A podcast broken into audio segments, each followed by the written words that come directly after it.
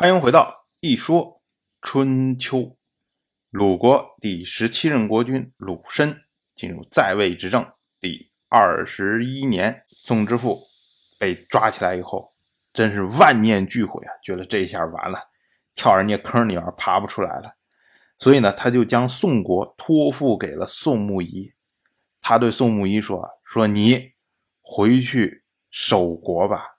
说这个宋国呀。”本来就是你的国家，因为之前宋之父在继位之前曾经让国给宋穆仪嘛，所以他说，这个宋国本来就是你的国家，我不听从你的话，所以才落到今天这样的境地，所以你赶快走吧。结果宋穆仪就回复说，说就算您不说这个事儿。这个宋国本来就是臣的国家，所以宋穆仪就偷偷的跑回了宋国，然后呢，开始备战。结果这边这个于之会开完之后，楚国马上调动这些诸侯开始攻打宋国。当时呢，楚人对宋人说：“说你们如果不投降的话。”那么我就杀死你们的国君。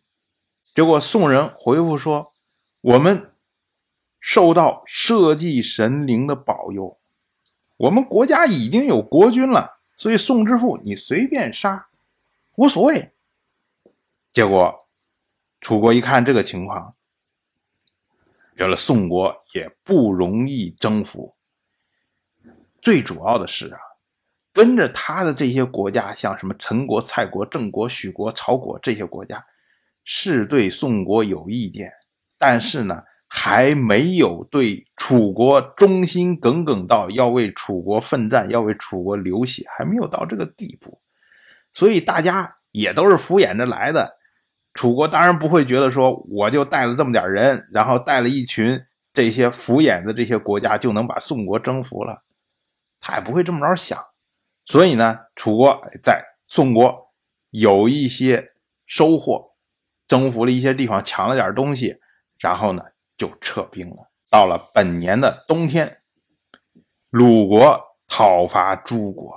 我们说鲁国这个太知道趁机行动，一看诸侯那么多国家，然后搞这个什么鱼之会，然后又要打宋国，又要怎么样？鲁国看机会来了呀，整个国际间的关注点都不在鲁国身上。鲁国趁着这时候赶快去打一打这个小国，然后吃两口，然后占点便宜。所以呢，攻打了诸国。同样是本年的冬天，楚人派出夷申到鲁国来献俘。这个所谓献俘呢，实际上就是献的送俘，因为秋天的时候。楚国带了一批人，然后在宋国抢了点东西，然后呢给鲁国分一分。为什么要跟鲁国分呢？原因呢是因为鲁国参加了前年由陈国的国君陈款牵头的在齐国的盟誓，所以算起来啊，这个时候楚国跟鲁国之间属于同盟国。哎。莫名其妙的有这么一个关系，那么楚国一看，哎，你既然没有参加这个于之会，但是呢，我得到了好处，我还分给你一点意思就是说，你的支持我不能去支持宋国。同样是本年的冬天，十二月初十，鲁申和于之会所有那些参会的什么。楚国呀、陈国呀、蔡国呀、郑国呀、许国呀、曹国呀，这一大堆的国家，然后在亳这个地方举行盟誓。哎，因为之前楚人献俘给鲁国嘛，所以在举行盟会的时候，那鲁国也得给楚国面子啊，所以也来参加。但是这次参会的时候呢，就有人提出来，那这个宋之父怎么办呢？还扣着呢，然后宋国也没有屈服啊，这个等于僵在这儿了。楚国一想。唉，就算杀掉了宋之父，也得不到宋国的屈服。你扣着这么一个人有什么用啊？所以呢，就把宋之父给释放。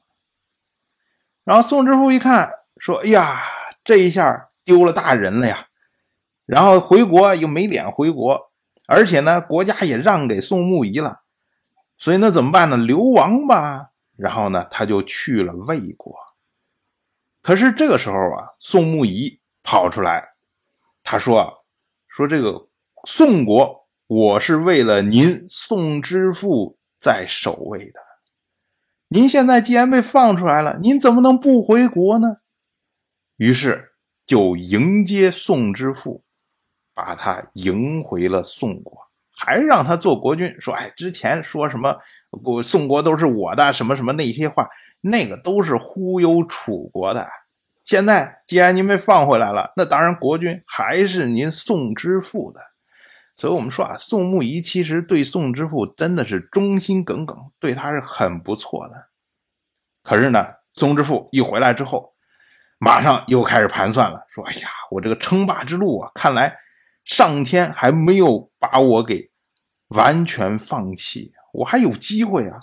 所以，我的盘算怎么来对付楚国呀？这一下啊。”宋穆仪可傻眼了，他说：“啊，说看来啊，宋国的灾难还没有结束，因为上天降给国君的磨难还不足以让他觉醒，还不足以惩戒他。